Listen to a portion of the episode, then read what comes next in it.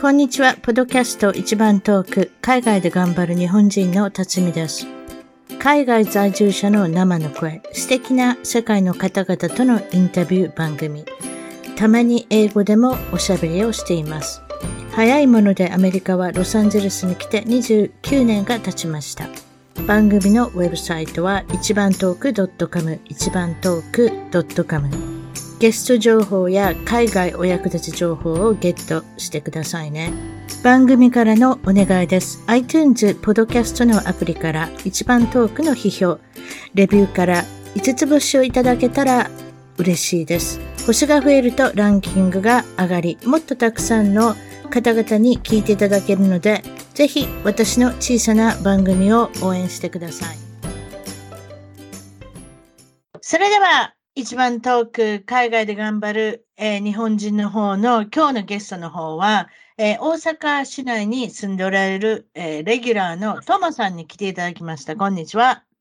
こんにちは、ともです。よろしくお願いします。いろいろんなあのお話ができるかなと思って、日米の比較もすごく好評なんですけれども、えっと、今日はですね、アメリカの事件のお話からしましょうか。事件っていうのかな？これは、えーはい、とても有名な人、ジョニー・デップっていう、はいはいはい、えっと、パイレーツ・オブ・カリビアンではい、はい、見たことありますよ。はい。いわゆる年収、年収っていうんですかね。まあ、映画に出るために何十億円と儲ける方ですね。あの方は多分、非常に、はいあの、お給料が高い方で有名だと思うんですけれども、はい、年の何十億円っていう、一本何十億円ということになるんですけれども、その方が結婚するたびに、離婚するたびにお金は取られるわけですよね、女性にね。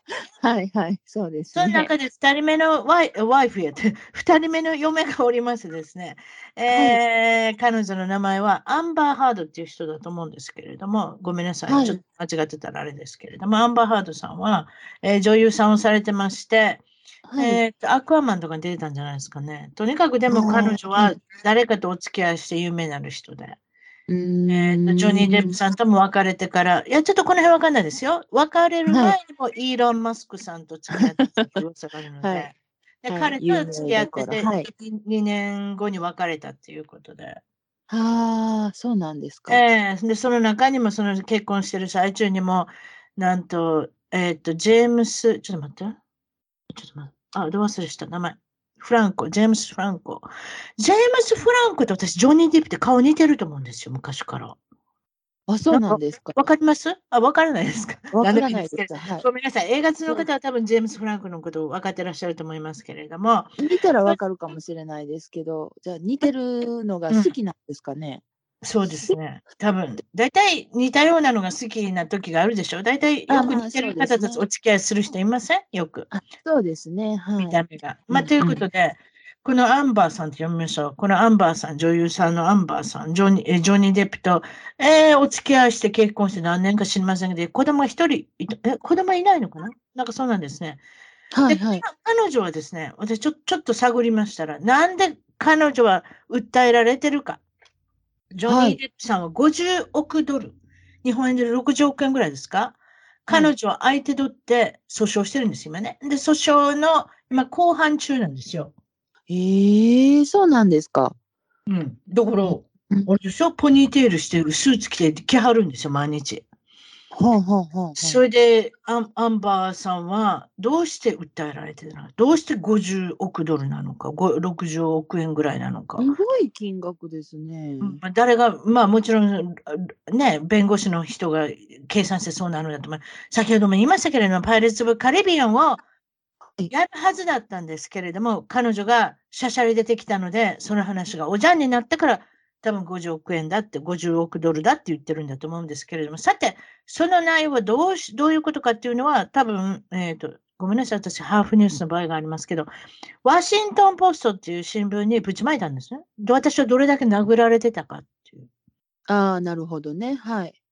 でも、その、例えば、あの、まあ、写真とかあるんですね。あの、なんか、こんなに殴られましたっていう写真があるんですけど、人に言わせるとこれは嘘じゃないかっていうね、あの、狂言、狂言をして、はいはい、イメージ作りをして、彼のイメージ作りをして、ズタズタにして、はい。私の方に軍配が上がればいいんではないかというふうに訴えたわけです。結局彼は、いい。あれ全部嘘のあの狂言だと。あの話は、そのワシントン・ポストという有名な新聞に載ったお話は全くの嘘だと。なのでうん、私はこれだけあのキャリア、えこれからの映画のお話をじゃおじゃんに、ね、なったのはあんたのせいやから50億ドルあなあなたを訴えますということで今裁判中なんですけれども内容がひどいひどい。私のイメージね、ジョニー・デップっていうのはね、昔ね、スーパーモデルのケイト・モスっていう人が突きを出てんやんか。はいはいはい。ケイト・モスト。はい。ね、あの、なんか細い人、知らんけど、イギリスの細い人、そういう確か 確かにガリガリですよね。今でもガリガガリな感じがしますけどね。目と目がかなり離れてた綺麗な、ね、人で、綺麗っていうか、まあ、ちょっと変わった感じの人ですけれども、うんその人と付き合ってる時に、ホテルの部屋をめちゃくちゃにしたんですよ、あの二人で。それでホテルが答えたんですよ。それを覚え出したんですよ。へえ。だから凶暴なんじゃないですかね、どちらかが。知りませんよ。ケイタモスさんがランプ割ったのか知りませんよ。シャンデリアを割り割って。まあ、あの人たちのホテルを多分す、あなんていうんですか、泊まるんだったら、もう相当な綺麗な、そうですしょ？ね。うんハイエンドな、あの高級ホテルでしょ？それで訴えられたわけですけれども、その時に、あこのどっちががみな乱したのか知らないけど、凶暴な人なのかなっていうイメージがあったんですね。でも分かりませんよ。。ジョニー・デップが凶暴なのか。でも今回のその後半内容は、嫁が、アンバー・ハードさんが随分凶暴だと。その内容は何かっていうので、なんかビデオとか見せたのも、えーっと、これは女性側の方で、いわゆる弁護をする方の人が見せたのは、ビデオを見せたんですけれども、うん。彼が、なんかい、家帰ってきて、キッチン、はい。台所に立ってるんですけれども、ワイン飲むんですけれども、彼女が隠しカメラで撮ってるんですね。はい。でもなんかその、なんていうんですかね、あの、ムカつくようなことを言うんですよ。わかります？このはま、はまってるとか、はめてるというか、セットアップしてるなって感じなんですね。奥さん側が、奥さん側がジョニー・デップに台所で会話してるんですけれども、その内容をすべてビデオに収めてると。はいはいでもなんかやっぱセットアップしてるなっていう感じの会話内容なんですけあど、ジョニー・デップは怒ってもな殴っちゃいけないこと分かってるから、うん。ワイングラスとかね、バコーンってね、叩きつけたりするんですよ、床に。床に。えー、すごいでしょ？なんかまるで映画みたいですよ。私なんか主婦だから、あなたも主婦ですね。誰はい。がこれ、誰がこれ、これまです。ねんと思いません？誰がこそうに割れた、ミジンコに割れたね、あのガラスの破片を誰が集めんねやって。でワイン買ってね、めちゃめちゃ飛びますよ。うんほんで、私が見、ね。私が見てる限りではね、そのキッチンのキャビネットっていうんですか？キッチンのキャビネットのガラスが貼ってあるんですよ、キャビネットのその、あの、ところに。はいそのドアのところっていうのかね、扉ね、キャビネットの扉のガラスの部分も割れるんですよ。これまたオーダーすんの、注文せなあかんの。大変やなとかってね、すごい思う 思ったりする。あともちろんえガラスの破片ぶっ飛ぶしね。なんかちょっとそういうの考えません？あとワンちゃんがいたら、ね、あの足切ってしまうやん？ね、うんうん何でもいいけど。うん、自分も刺さりそうやしそうでしょ？そうでしょ？まあ、それでなんか、まあ、ビデオが終わるんですけれども、私の大好きなデイリーメールというアプリで見てるんですけれども、タブロイドですけど。まあ、とにかくでもそんなん見てて、あ、なんかこれなんかはめられてるなって感じがせんでもないし、でも、うーん、女性殴ったら大変なことになるので、やっぱり腹立ったらこうやって、ね、ワイングラス、あの、叩きつけてんのかなと思ったら、それはそれであれなんですけれども、でも、それで彼が一番怖かったのは、はい。家帰ってきて、あはいもちろん寝ようっていう時に、自分のベッドの寝床に自分側の、だからどっちか、男性でも女性でもご主人、お嫁さん、なんか寝る側ってあるじゃないですか、右側とか左側とか。あ、はい、ありますね。で、はい、自分の方に行ったら、うんちがシーツの布団の上にあるんですって。え、何の、何の、ワンコ、ワンコちゃん。ワンコちゃんのうんで、ちで初め、ワンコと思ったんですって。ワンコのうんちが自分側の方のシーツについてると。それもポコン。うん。でも、ジョニー・デップですよ。ジョニー・デップが後半中に言って、あの、述べたのは、はい。ワンちゃんのうんちは僕は何回も取ったことあるから、その形じゃなかったって言うんですよ。ほな、何のうんち。嫁のうんち。あ、嫁って言うへんかった。ごめん。人間のうんちは言うたんですよ。で え、、そ、そこ嫁とは言いませんよ。嫁とは言いませんよ。うんでも腹立するん？ででも腹立ててるんやったら、だって離婚してるんですそれは喧嘩もいっぱいありますよね。はい。嫁とは言いませんけど、人間のうんちって言ったんですよ。で、私実際見たんですよ、ツイッターで。あ、あれはうん犬じゃないと思う。い犬は、それ下痢せたら知らんよ。下痢っていうか、あの、下痢っていうのかないや、あれは違う。あれはワンちゃんじゃないと思った。でも、とにかくそんなんで、えー、ちゃんと写真まで見せて、ひどいでしょ？そもうん見にな見にくいでしょ？見にくいでしょ？ひどい。そこまでして50億円、まあでも60億円やったら欲しいわな、どうやってもな。でも、もう彼女にそれだけお金あるってことよね。多分慰謝料とか払ってるから。ね。うーん。で、この女性の興味あるところは、はい。今まで男性だけと付き合ってないんですよ。女性とも付き合ってるんですよ。ええで、イーロン・モスクのね、はい。元彼女でしょ？この人ね。で、はいはいはい元彼女何人かおるやん、イーロン・モスクって離婚して以来。はい。変な人付き合うやろ、あのイーロン・モスクっていう人。そうなんですか？うん。元、あ、あ元で、元彼女はカナダの歌手かなんかで、はい。目に、目の玉にチップ入れた言うたんかな。なんか、なんかそんなんですよ。おかしな人なんですよ。しあの、歌手ね。カナダの歌手ですよね。目のなた目の入れた？玉にチップを入れたいか、入れ墨を入れたいか、なんかおかしなこと言うてた人がいるんです。えー、だから変わった女性が好きなんでしょうね、あの人ね。はあ。わかりませんよ、イーロン・マスクさんがどれぐらい変わってんのか。どれぐらい普通の人なのか、そんなわかりませんけど、大体彼女見たらわかりません？どういう人と付き合ってんのかあって。そうですね。うんうんうんねうん。大うん体人な、人となりっていうのはどういう人と付き合ってるのかってわかりますやん。うんうん。だだからアンバー・ハードさんもその中に入ってるんですよ。で、アンバー・ハードさんは女性とも付き合うし、男性とも付き合うし、いわゆる両と変変わってます。うん。変わってますよ。でもう一つぱり芸能界のことはようわかりませんね。なんかあの。ね、うん、いわゆる、なんだろう、演技して儲けてる人で、それもわけのわからんお金でしょ、60億円とか何十億円とかなんか知りませんけど、もうそんなんなったらもう普通のことが面白くなくなるんでしょうね。ああ、それあるかもしれないですね。うん。うんもう、もちダウンですかね。もちろん結婚式披露宴は、もう飲んで食べて薬のし放題でしたとか、見にくいでしょ？そんなこと知りたくない。ジョニー・デップとかのなんかイメージめっちゃ崩れますよ。あと、あアンバーさんは、この女性は、ジョニー・デップが帰ってきたら必ず、えっ、と、ワインを飲ませて靴を脱がせるんですって。おかしなことでしょ？わざと酔わせるんちゃいます？そしたら、暴力振るう人やったら暴力振るうし、あの、うん暴力的になる人とか、あと喧嘩しやすくなるでしょ？あそうですね。うんうん。と思うんですよ。私はあんま飲まないからわかんないけど、ワインっはいて結構な、あれですやん。アルコール度数ですやん。あ、度数はちょっと高いと思います。でしょ？うんうん。うん。ほんで、そすごいお酒の高いの飲めるでしょ？あの人だったらね、多分。5万円ぐらいのワインなんか一つあげても、まあ、へえみたいなもんじゃないですか。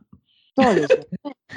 だだからそれであれかなと怒らしてビデオ撮ったりとか写真撮ったりとかひどいですよ。これどうなんのかな？来週ぐらい後半終わるんでしょうかね。まあ、ということでアメリカは、えーウクライナ情勢よりもジョニー・デップの後半に大注目っていうね。あそうなんですか。へえ。はいはいでもね、ジョニー・デップを応援する人が多いんですよ、実は。あ、そうなんですね。うん。絶対悪い女に捕まったんやって言うて。うん、うん、うん。私はわかるんですよ。でも、うんちの写真見たときちょっとショックでしたけど、やっぱり。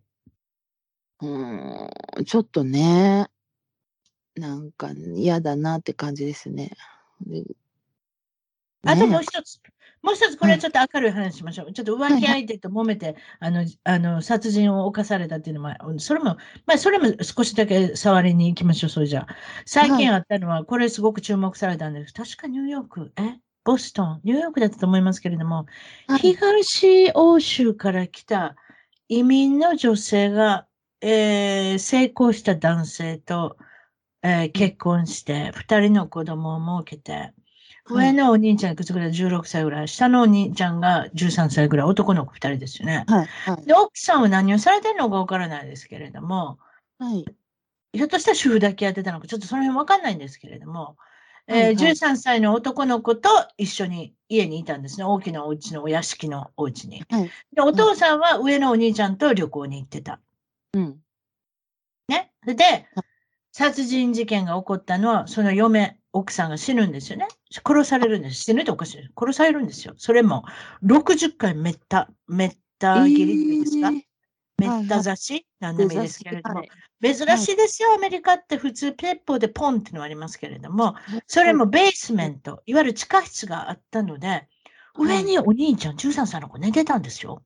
ええででもね、若い子やからね、みんな言うには、みんなっていうか、まあ、予想ですよ。そこまで知りませんけど。あのー例えばイヤホンとかつけながら寝てたとかさ、うん。そんなんしてたら分からへんかったんちゃう？そんなん知らんやん。さて、ね。うん。それで60回ね、それも60回その突き刺したっていうことは相当恨みがあるってことでしょ？皆さんそれは分かってると思いますそう。ですね。うんうん。相当恨みがなかったらそんなことできません、普通はね。特に、はい。あのアメリカで何回も見ますから、鉄砲でパンってやればいいわけですけれども、うん。それもなし。それで、ダッフルバッグに入れて、どんな大きなダッフルバッグやねんって思うじゃないですか。そのじ息子さんがホッケー、アイスホッケーやってたんで、大きなカバンがあるんですね。アイスホッケーのカバン、大きいんですよ。あのはいギア、はいギア入れなやなあ、ギアを入れやなあかんからね。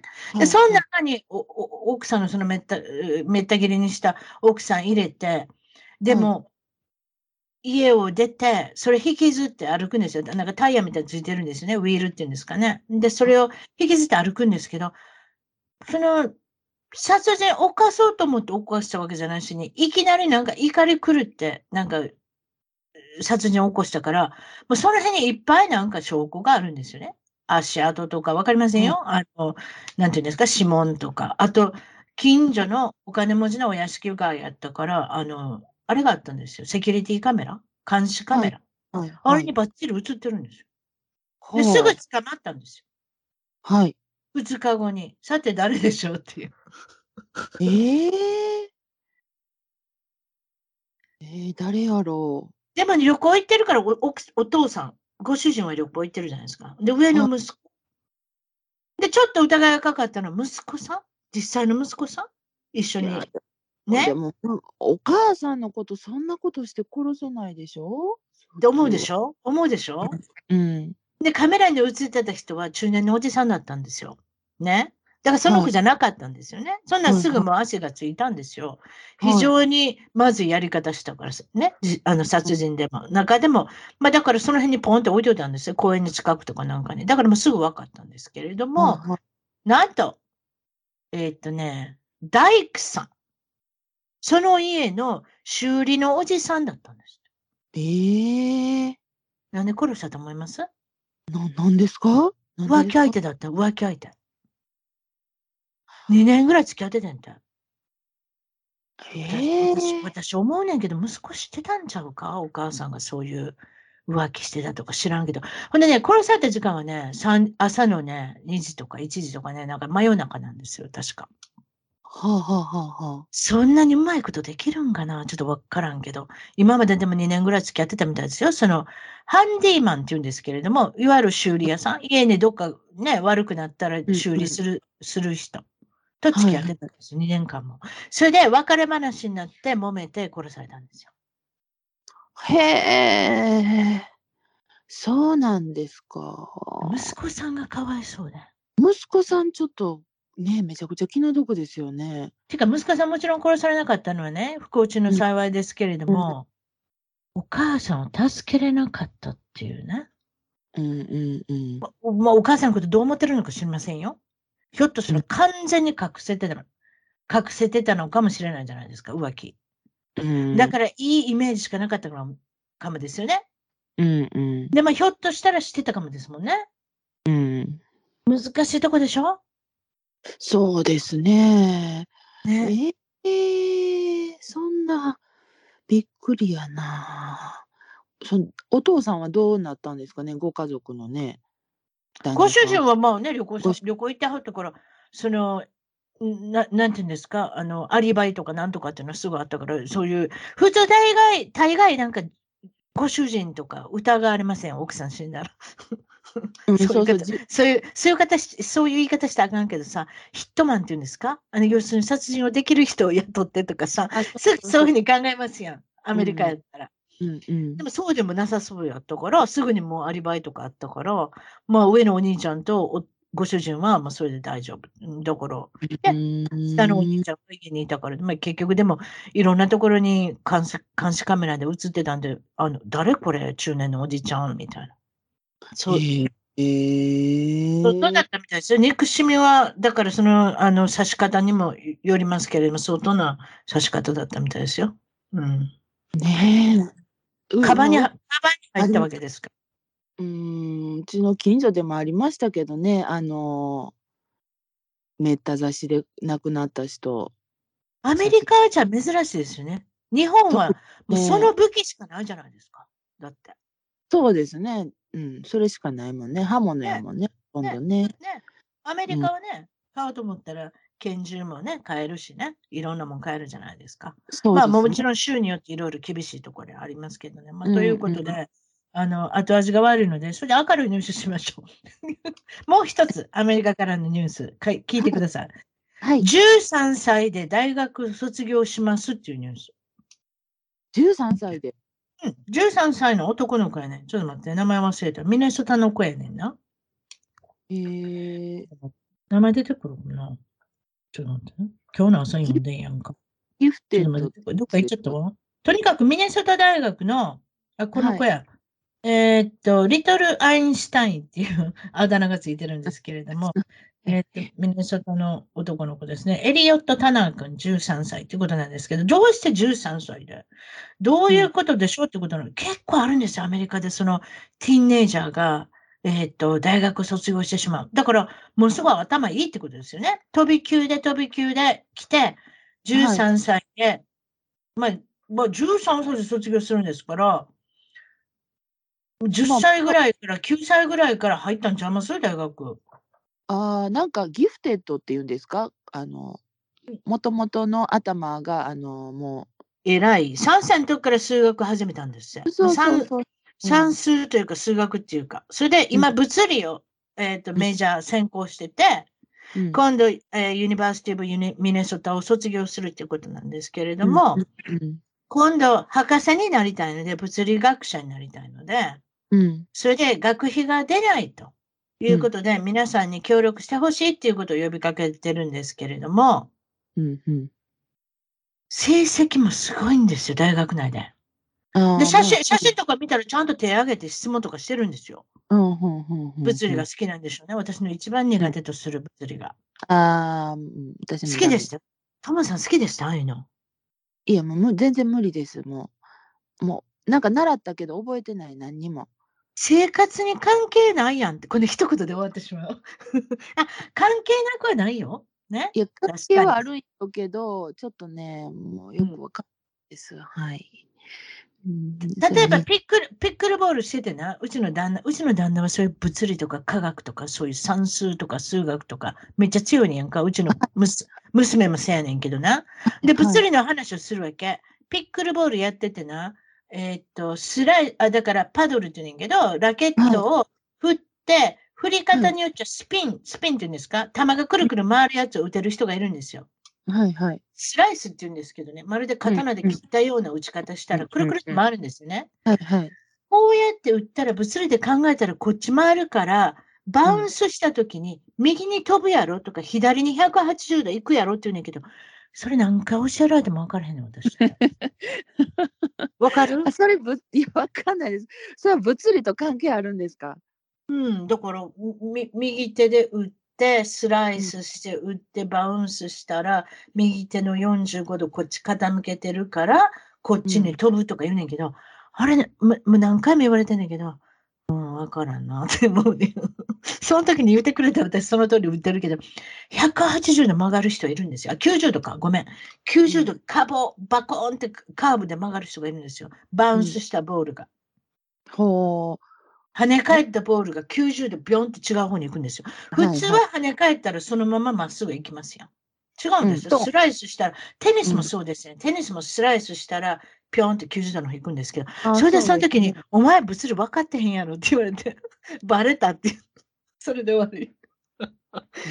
あ、そういうのに使うんですか。しかしうん物理のできる人っていろんなことで、ピックルボールとかテニスとかそういうとこでも考えとんやなと思ってさ、まあええよね。もう今私そういうところに弱いからって言うてたんやけど、ほんまに物理弱かったんですよ。あごめんなさい。ちょっとあれですね、オリジナルのお話に戻らなきゃいけない。まあ13歳、13歳の子はそれで大学内で勉強して4 4.0っていうのが一番最高のあの成績なんですね。4.0って。はいだから皆さん3取れたらええやろとか、なんかそういう感じ？みんな3以上取れたら、まあ、よしとしようやないか。ちょうちょう、この子3.78やってんて。お今年6月卒業するねんな。だから来来月。うんうん。いやー、そんな天才ができない。それも天才も長いこと続いてません。もう4年か5年かなんか知らんけど、10年ぐらい賢いんですか、この子。なんかもともと頭がそのなんていうんですか知的レベルっていうか IQ がもう高く生まれてきたんですよね多分ね。やろうな。もうなんか、わからん。でも IQ でも全然儲けてない人っていうのは私見たことないんやんか、テレビで。うんうん IQ が高かったらどれだけ成功するのかっていうなんかテレビやってんな。ああでもそこは違うかも。おちゃうね金んって。ちゃうねんって、お金儲けてまたちゃうねんって。うんうん。その人、だからなんかね、親と一緒に住んではんねん、まだ、いまだに。もう40過ぎの人やのに。でもすっごい IQ 高いねん。だから、だから成功するのはまたちゃうのかもしれんな。うん。うんうんうん。まあそ、の、その13歳の子は、まあ、今から物理学者になるわけよ、これ。ちょっと頑張ってほしいですよね。本当ですね。なんかいいですね。アメリカはね。日本はなんかそういうなんていうんやろう賢い飛び級なんやだって。そうた賢く生まれた子が結構しんどいみたいですよ。なんかあの公立の学校とかあ、私。立の学校でもずーっとそれでほら行かなあかんからアメリカでもな、その飛び級ってめちゃめちゃあんのかな？思うけどな。そんなおれんおれんおれん。そんなおれへんって。うん大学を早く終わる子はいるよね。だから、じょやっぱり大学、うちの娘も半年早く卒業したし、ももちろんクラスの単位をいっぱい取ったっていうのもあるけど、成績も収めたっていうのもあるんじゃないですか？うんうんうん、それぐらい、半年ぐらいは聞いたことあるけど、この男の子みんな13歳で大学卒業します。あんまり聞かんね。あまあそりゃそうですよね。で、今度気になるのはどんな親やねんやろうと思えへん？でも普通だったりするでしょ？たまに。なめちゃ普くちゃ通だったりするんですか？いやなんかねあの普通トのトンビが高むんですか？なんそうそうなんかそういうのもあるみたいです。あそううん周りでね普通のご夫婦からめっちゃくちゃあの賢すぎる子が生まれて大変やっていうのは聞いたことありますよ。あ、そう。うん。よう言うやんな。いとこ同士で結婚したらあかんけど、いとこ同士で結婚したら、めっちゃ賢い子がめっちゃアホな子が生まれるってなんか聞いたことあるんだけど、そうかな？あーなんかそんなん聞いたことあるかも。やろ聞いたことあるやろ？うん。私な、アメリあ、違う、日本でな、小学校の時にな、めっちゃ頭にいい大人の子おってんやんか。で、あそこのご主人、あごあそこのお父さんとお母さん、いとこって聞いてんやんか。本当かどうか知らんで。うんうんうんうん。確かにお兄、その下のお兄ちゃん、あんまり頭良くなかったな。めっちゃめちゃ頭良かった、上のお姉ちゃん。うーん。それがね、面白かったのはな、上のお姉ちゃんな、頭ええけどな、ルックスが、ま、めっちゃ悪かった。わかる？うん。女性でもなんか、うん性格もあんまり良くなさそうやし、この人いつボーイフレンドできんのかなみたいな感じのお姉さんやってんか、はいはい。その下のおあの弟さんな、ま頭がちょっとあの弱い。うんめっちゃかっこよかった。ああ、まあねだほんなら容姿で生きていけるタイプ。そう。そう、まあ、それ頭悪いってそんな頭悪くないやん。でも上の姉ちゃんがめちゃめちゃ良すぎたから、だから、うん。いとこ同士で結婚したらこうなんのかなとかっていうイメージがあってんやんか。うん、どうですかね。普通の人もいてましたね。あの、同級生で。アメリカってな、アメリカってな、しまたこれも州によってちゃうねん。いとこ同士で結婚していい州もあんねん。あ、あるんですか？ほとんどはあかんと思うで。うん、うん、うん。その例の第一いとこって言われるもんかな？はとことかなんかそんなん知らんけど、いとこって言われるもんな。だから、そんなんはダメやっていう州は多いけど、確かうん南、南の南部の方やったら大丈夫なんちゃうか。なんかね、うん今度調べておくわまたな。あと、うん、年のめっちゃあの若い子と結婚できる州もあるし、あかん州もあるし、なんかそんなん聞いたことあるね。今はもう全部16歳になったんかな。うん、めちゃくちゃ若いって、それ何歳ぐらいのこと言うんですかね。プレスリーって覚えてます？昔いいいたはったはいはいエルビス・プレスリーっていう人。はいあの人はい14歳の時にテネシー州で結婚すんねん。14ですか？あ、14で、あ違う、ごめん。ご主人、ご主人の本人は20いくつやで。あ、あ本人は相手の26、相手のお姉ちゃん。お姉ちゃん。はいすぐ大阪弁になってお姉ちゃんなんだけど、14歳でプリシラ・プレスリーですよ。よく覚えてらっしゃるかもしれませんけど、その人14歳だったんですよ。へえ、14。ほーでご本人は、プレスリーはもう25とか6やったんちゃいます？はあ、そういえば日本もね、あの、三船敏郎ってわかります？覚えてますよ。三船敏郎の娘さんの美香ちゃん。ああ、ああ、わかりますよ。ええ。美香ちゃんも16ぐらいで結婚しましたよね、相手40ぐらいの人と。何やそれ？あ、でも日本は16歳よね。でもアメリカも16歳やったの気するわ、今は。うんもうだってプレスリーが結婚したなんてすごい昔の話やん、どうせ。まあそうですね。うん今は全国で16歳になったのかもですよね。でもそれは、はあれですね。あ、でもお父さんのすごい年の時の子ですよね、あれね。あまあね、だからいわゆるファーザーフィギュアじゃないですか。うん、まあでも今もう離婚して、僕らはったん？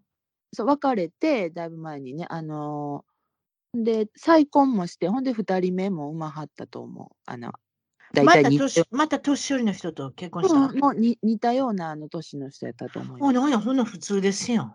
ねえそ。うん、アメリカのなんかリアリティ TV って言うねんけど、日本でなんていうのかな、リアリティ TV っていう？いわゆる普通の人の生活を映して、はいそれはいでテレビ番組を作るってやつ。はあ、なるほど。はいはい。一シーズンか二シーズンだけあったわ。いわゆるティーンネイジャー18歳ぐらい、16歳ぐらいの人、60歳ぐらいの人結婚しはんねん。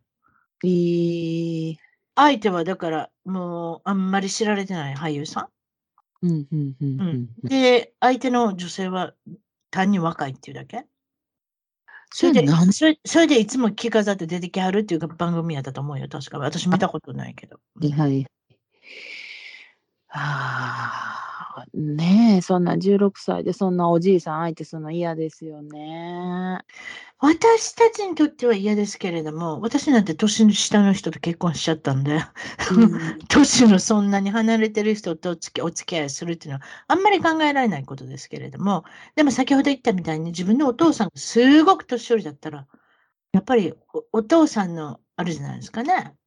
ああ、まあね、いろいろそういう影響はあるかもしれなうんいです、ね。若いお母さんと年寄りのお父さんっていうのは多分三船敏郎さんの60いくつの時の子供とか、そんなん邪魔するのあの子。多分50いくつとか。多分あ、そんな、そんなんでしたかね確。かそうですよ。何回か結婚されてるんだと思いますよ。俳優さんですし。あそうですね。うん。まあ、だからそういうのがあるのかもしれないですね。私には、私もあの同じ年なので、旦那が、夫がね。同じ年だったらあれですよね。あんまり上の人とかあんまり下の人とか考えれないですよね。そうですね。なんか、あんまり離れてたら、なんか話題がね、なんか、合うんかなと思ったり、若い時の話とか、全然、それ何みたいな、なりそうやなと思って。そうやねんね。だから、わ私のこと言うとあれですけど、うちの主人と4つ離れてるんですよね。はい。でも例えば西洋やったら何が西洋。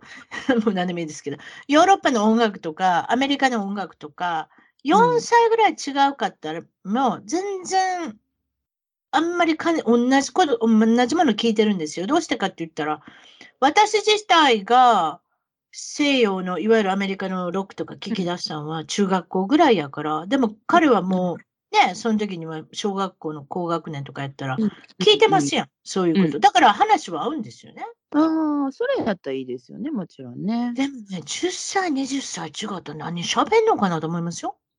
いや、そう、そう思うんです。うんでしょ？同じもんで育ってないから。うん。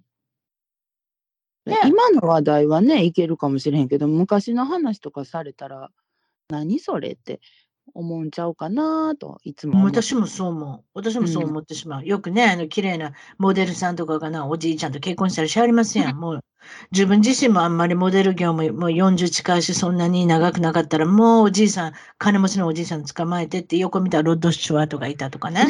よく ありますよ。ロッド・シュワートさん、いつも20歳の人と結婚してありますよ。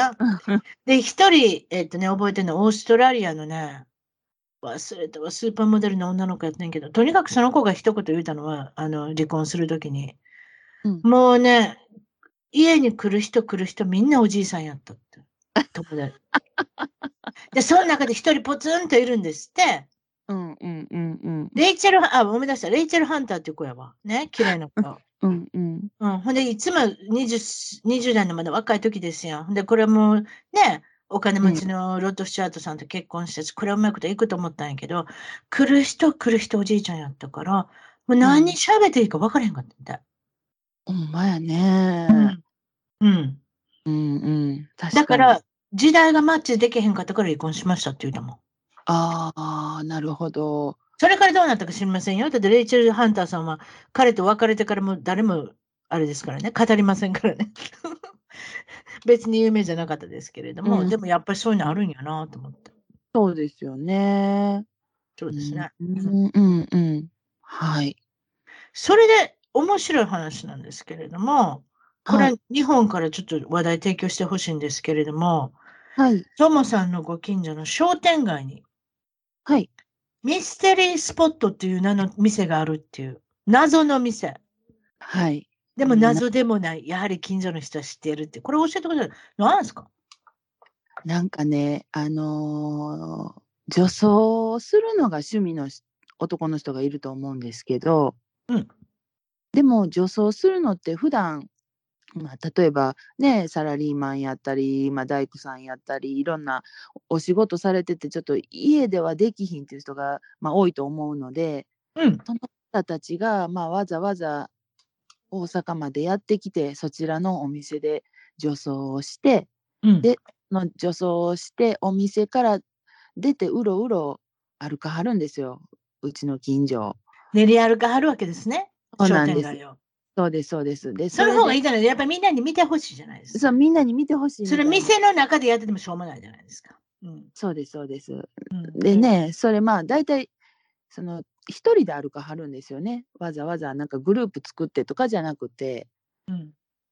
それがまあ結構よく目立ってちょっとまあ正直あんまり綺麗じゃないんですよね。この間も見たんですけど、あの 正直あんまり綺麗。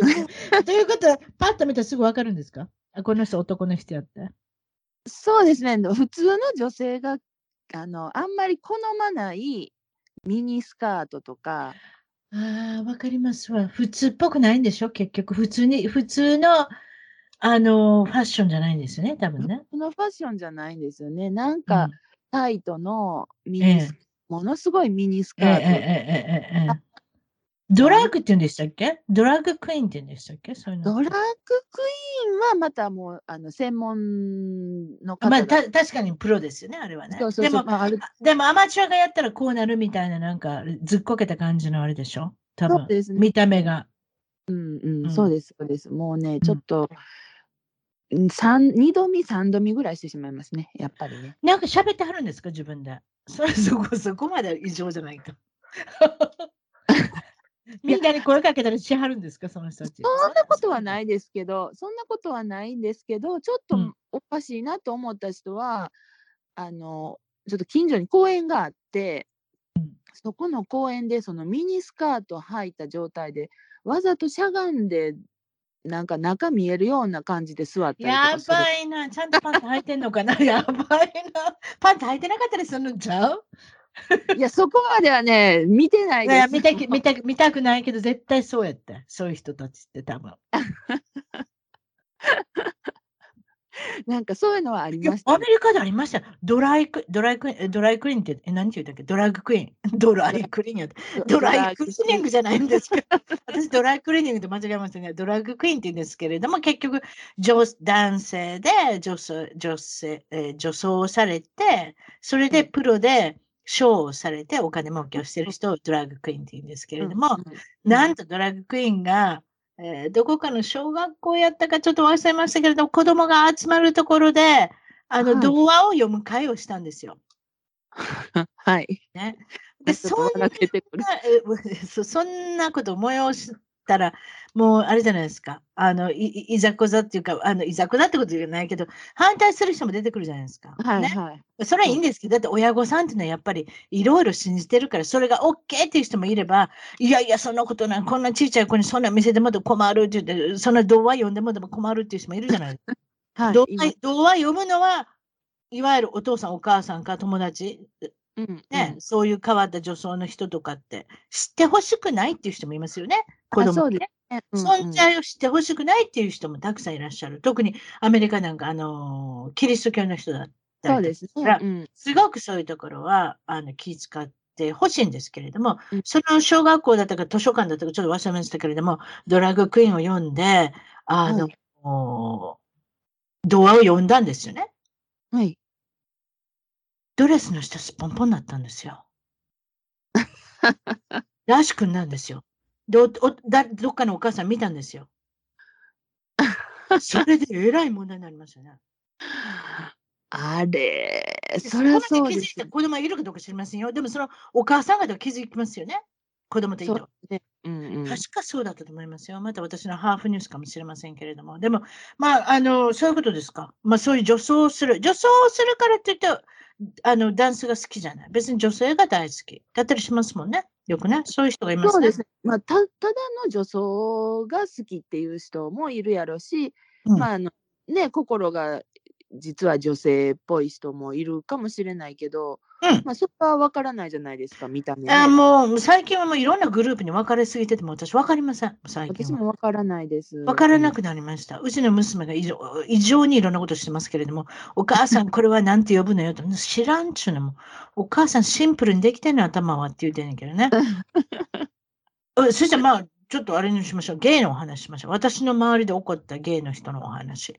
このゲイっていうのは多分、あの、女性のゲイだったり男性のゲイだったりしますけれども、今回は、そしたらですね、こうしましょう。えーっと、まずは、これ友達から聞いた話ですよ。友達から聞いた話で、友達のお姉さん、はいお姉さんが、えーっと、お姉さんが2回目に結婚されてて、そのうんご主人が元結婚されてたんですよね。だから2回目結婚してたんですから、はい。あの、初めに結婚してた人がいると。はい。で、初めに結婚してた人、まあ、仮に名前を、な、な、何にしようかな。まあ、えっ、と、何でもいいですね。エミリーさんにしましょうか。エミリーさんと結婚してたことにしましょうか。この、あの、ペリペリーさんって男の人は。でエミリーさんが、あの、自分の親友がいるんで、その人たちと一緒によく食事を行ってた。だからはいダブルデートって言うんですけれども、うんうんふた二組のご夫婦が一緒にいつも映画見に行ったり、夕食してたりとかしてたんですね。はい。ね？話がどこに行くかちょっと今のところわかんないでしょうけどね。うんうん。そして、離婚したいって言い出すんですよ。奥さんがね、おエミリーさんが。はいはい。で、分かったのは、その親友相手のはい。奥さんうんうんとお付き合いしてうまくいってるから、私は離婚したいって言われたんです。ええすごいショックじゃないですか。女性が女性に捉えたんですよ。うーん、それはちょっと、でしょ？うん。で、私の友人曰く、見る機会があったんですね。その相手の女性、エミリーさんの、その、あの恋愛相手。だから二組同士で一緒にいつもショックですよ。ご主人としては一緒にみんなで映画た行ったり、夕食したりして仲良かったのに、まさかそんなことになってると思わないじゃないですか？ただの友達じゃないっていうことですかね。違うんですよね。うん違いますよ、そんな。そういう、そういう関係だっていうのも結婚したいって言うんですから、その人と。ああ、うーん、そうなんですか。でうちの友達が見る機会あったんですよ、その相手の、その、大体、大体、どこのカップルでもご主人と嫁っていうのはいるじゃないですか。だからそのはいエミリーさんは嫁だったんですね。はい。男役の人ね。はい。別に雪組じゃないですよ。月組じゃないですよ。雪組でも何でもいいですよ。はいは 宝塚じゃないですけれども、でも相手のその人はやっぱりすごくね、男っぽい人だったんですって。へえ。あれがペリーさんわからんかって。いや、そんなことない。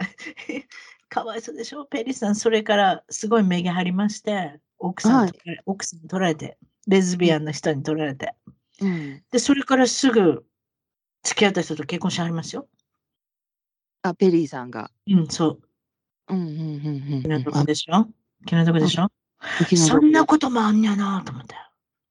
いやー、それはまあ、さすがにちょっと聞いたことないかなと思いますけど、うんまあ、あとも。もう一つ、あともう一つ言わせていただいていいですか？私のはいはい情報提供で、あの失礼ですけれども、すいませんけれども、私の友達で、はい。これも私の友達ね、はい名前言いませんけど、別に。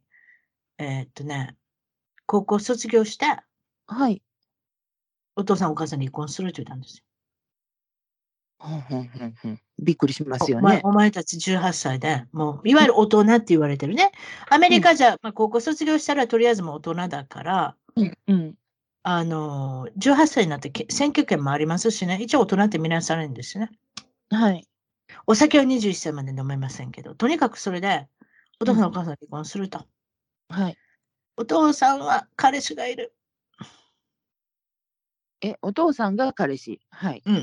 今まで、ものすごく出張に行く人だったんですよ。で港港じゃないけど、よく言いますね、昔ね、その名乗りさん、港港に女がいる。じゃないですけど、港港に男がいたのか、それ知りませんよ。でもそうだと思いますって、その人は言われたんですけれども、お父さんはちゃんと旦那、旦那さんっていうか、うんまあまあまあ、彼氏がいて、で私は二人子供も受けましたけれども、うん。カミンカミングアウトしますって言って。おー、相当ショックですよ、これ。相当ショックですね。もう隠し通しはったんですよ、その人、確か。確か何の頻度もなかったって言ったと思う。奥さんは気づいてたでしょうね、どっかで。どう思います、私もそんな深いとこまで聞かれへんからな。でも奥さんは二人子供も受けたからって言って。どうやろう、うんわからん。でもよく出張に行くし、一人で子供育てはったみたいなもんやから、うんうん。お母さんはよくキレてたって聞いたんですよね。ああ、なるほどね。でもそれだけじゃないのかもしれない。お父さん。うんうん。そうですね。私の予想だったらよ。これ予想ですよ。すいませんね、うん私予想やから。はい。ゲイの人やったら、もしも彼氏おったら、女の人のこと触るのも嫌なんちゃうかな。あ、それが、あ、わかったわかった。もともとゲイやねん。あ、わかったわかった。うんごめんな。大事なとこ言えへんかった。でも、自分のお母さんとお父さんに申し訳ないから結婚したって言った。お見合いみたいなんで。ああ、それは。お見合いっていうかな、アレンジメントみたいなで。うんうんなんか近所の人でこれどうや、こうや、どうやって言われて、ほないいですよって結婚したけど、実際問題お父さんお母さんには絶対口裂けても言われへんかったから、もう昔のことですやん。だって何十年前の話ですよ。多分50年前とかそんなんちゃいます ?40 年前とか知りませんけど。うんもうだって、そのお友達っていうのもかなり年の人やし。うんだから、そういうことだったんですって。それでだから、いわゆる仮面夫婦っていうのをうん隠してた。気の毒ですよ、嫁さん、お嫁さん。本当ですね。じゃあ本当の愛情が得られてなかったっていうことですよね。うん。だからうん、いつも、あの、結構、子供にもうん厳しかったし、厳しすぎたし、うん。あんまりそんなに優しいお母さんじゃなかったって、その人が言うてたんですよ、私に。うーん。ショックでしょ？私の周り、私の周りに 2, 二つもケースがある。こういう。えー、だから、だからなんかね、アメリカって、うん、最近変わってきますよね。やっぱカミングアウトする方が多いですよね。ああ、え、L、え、なんて言うんやったっけ ?LGQT って言うんでしたっけ？なんて言うんですかね？あ LG、え、LGB、あ、QB、あ、違った。レなんかそんな。ズビアン、ゲイ。うん。あと何です ?Q って。わかんない。分からへんね。うちの、うちの子供に聞くわ。もうこれ分からへんなんないいつも。うん B はバイセクシャルちゃう？レズビアあン、ゲイ、バイセクシャル、Q は分からへん。なんかね、今日朝テレビつけたら、あの日本でもその人たちがパレーパレードっていうんですか？なんかやってはったありますね。うん。LGBT、昔はゲイパレードって言いましたけど、今 LGBTQ パレードじゃないですか？うんうん、うん。やってはりました。まさに今朝ですね、それ。うん、うん。まあだからまあキリスト教の人なんか見かりくれてるしね、そういうものを見せるもんじゃないとか、そういう存在を子供に見せたくないとか。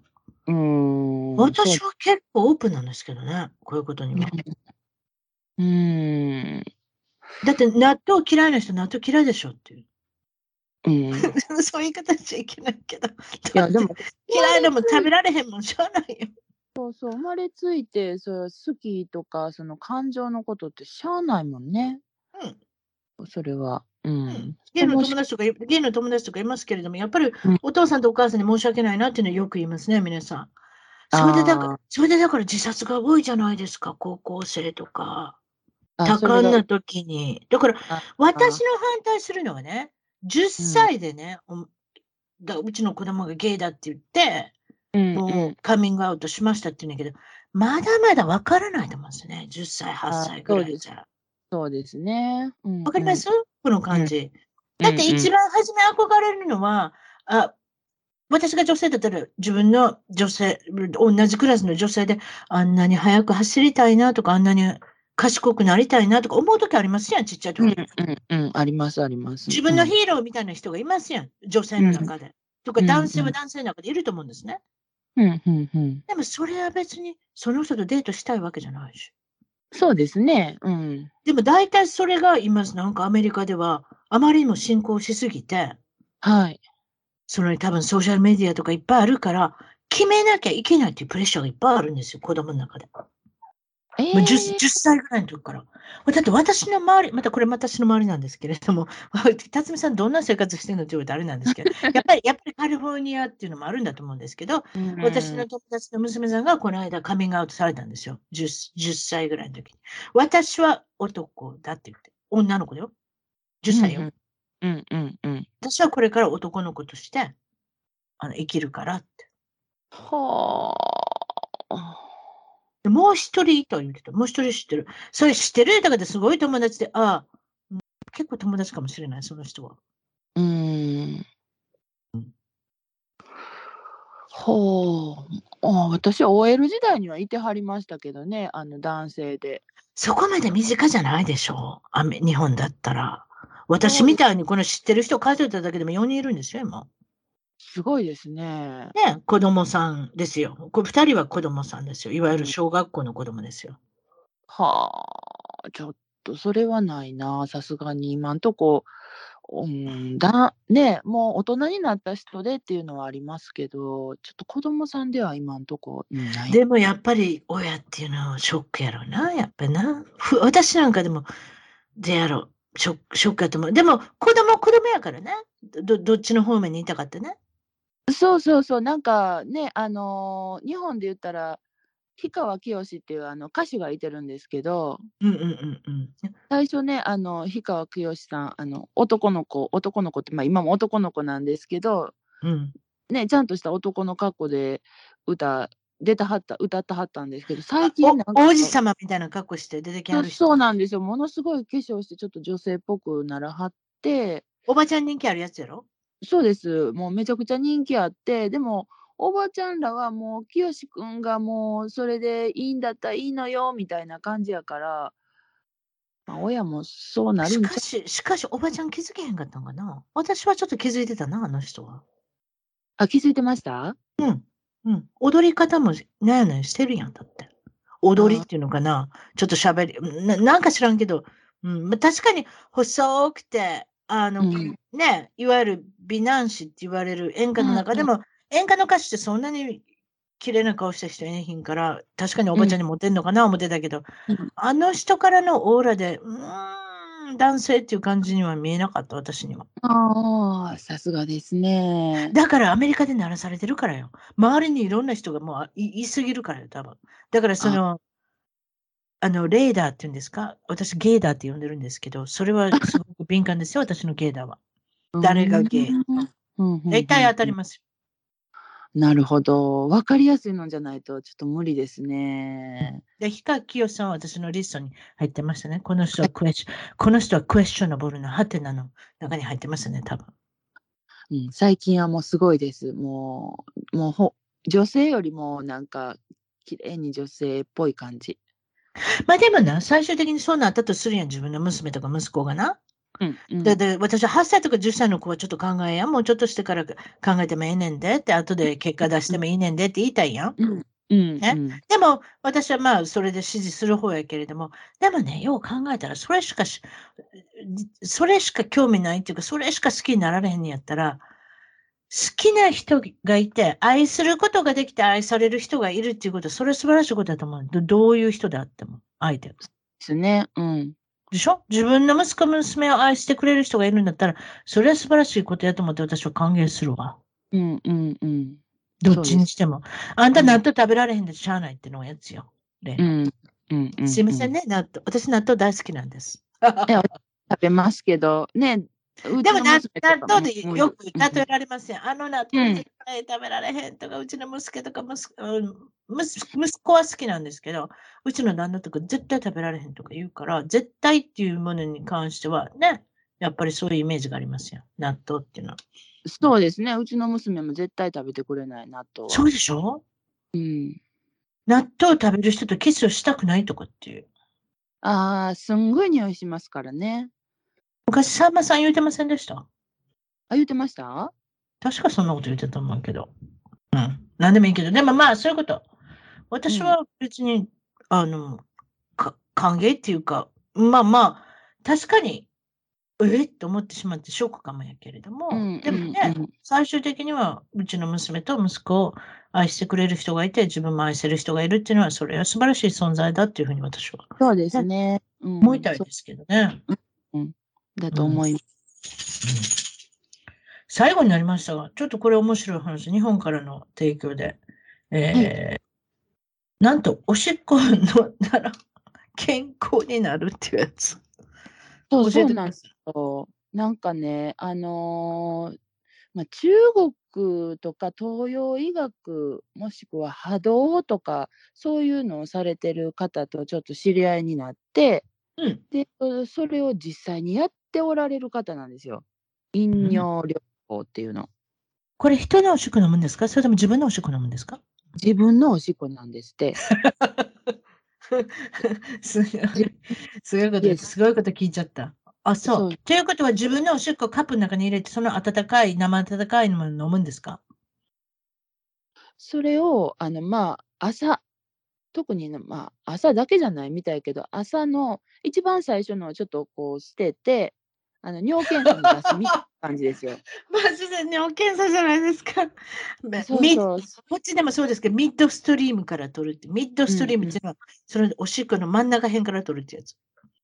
そうなんかねあの4,000種類以上の物質が含まれていて、うんまあ、不動物とか老廃物を越したもので別に汚いわけじゃなくって、っていうふうに言われてていろんなもの、なホルモンとかいろいろ、あのー含まれてて、うんでうんなんかそれを飲むとなんかすごく体にいいってその方は言われるんですけどちょっとね私はようやらんなと思って、まあ、まあよっぽどなんかあの緊急事態がない限りはちょっと無理やなと思ってるんですけどそれ緊急事態でよくあるよね。たまにね、自分のおしっこで生き延びましたとかさ、聞いたことあるやん。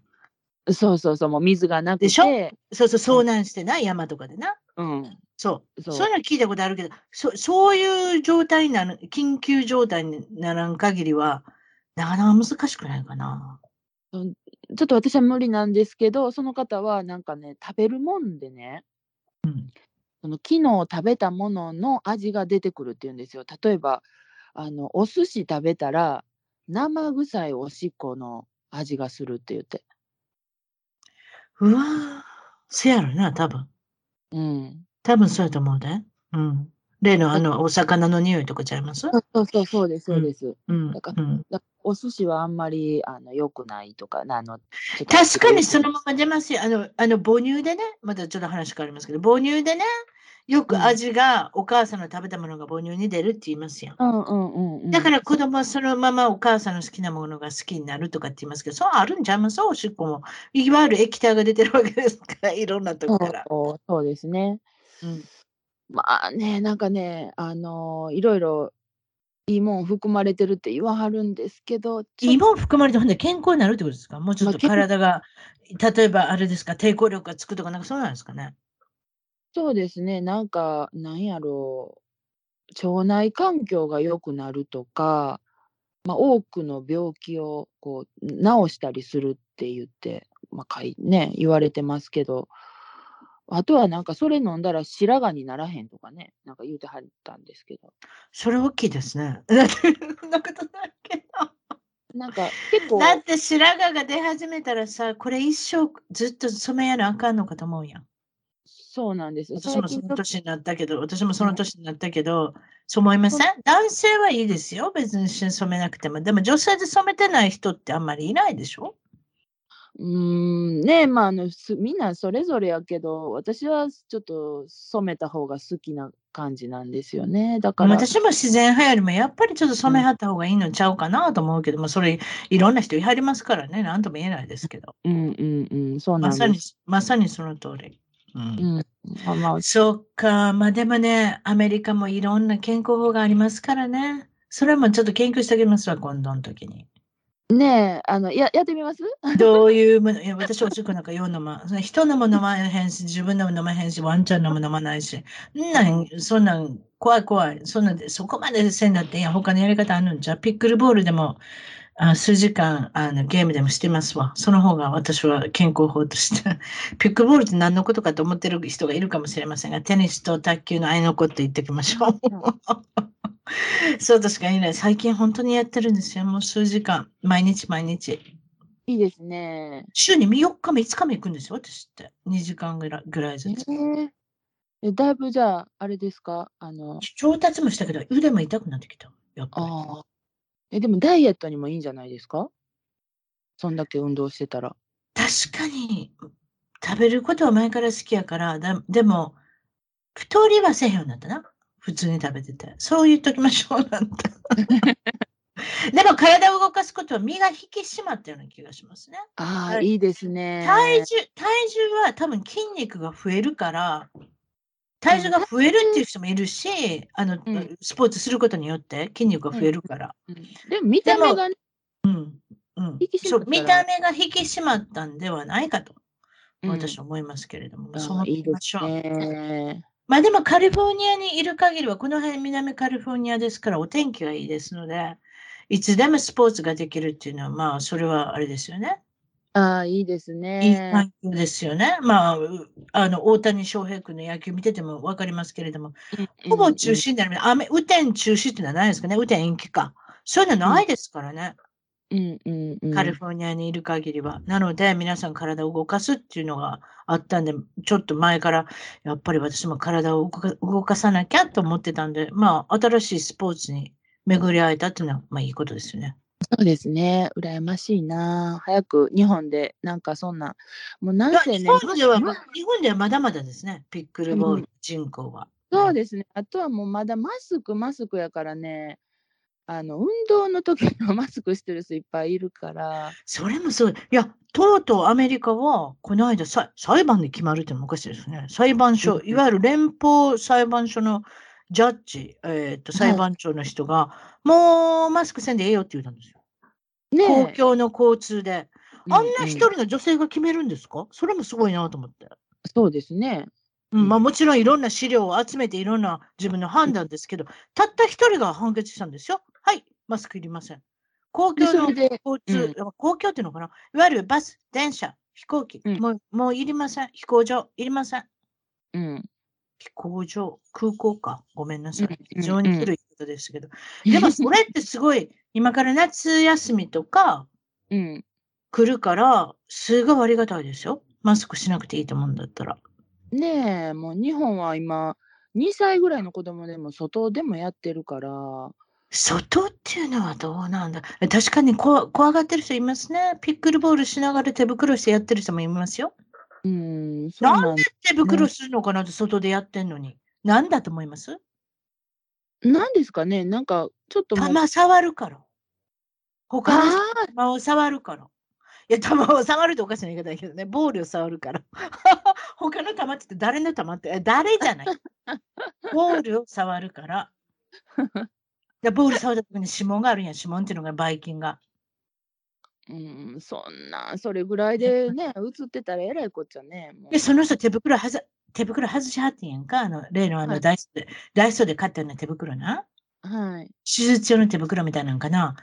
なんか汗いっぱいかいてはってん、ジャーって汗出てきたよ。ちょっと笑ってしまった、私。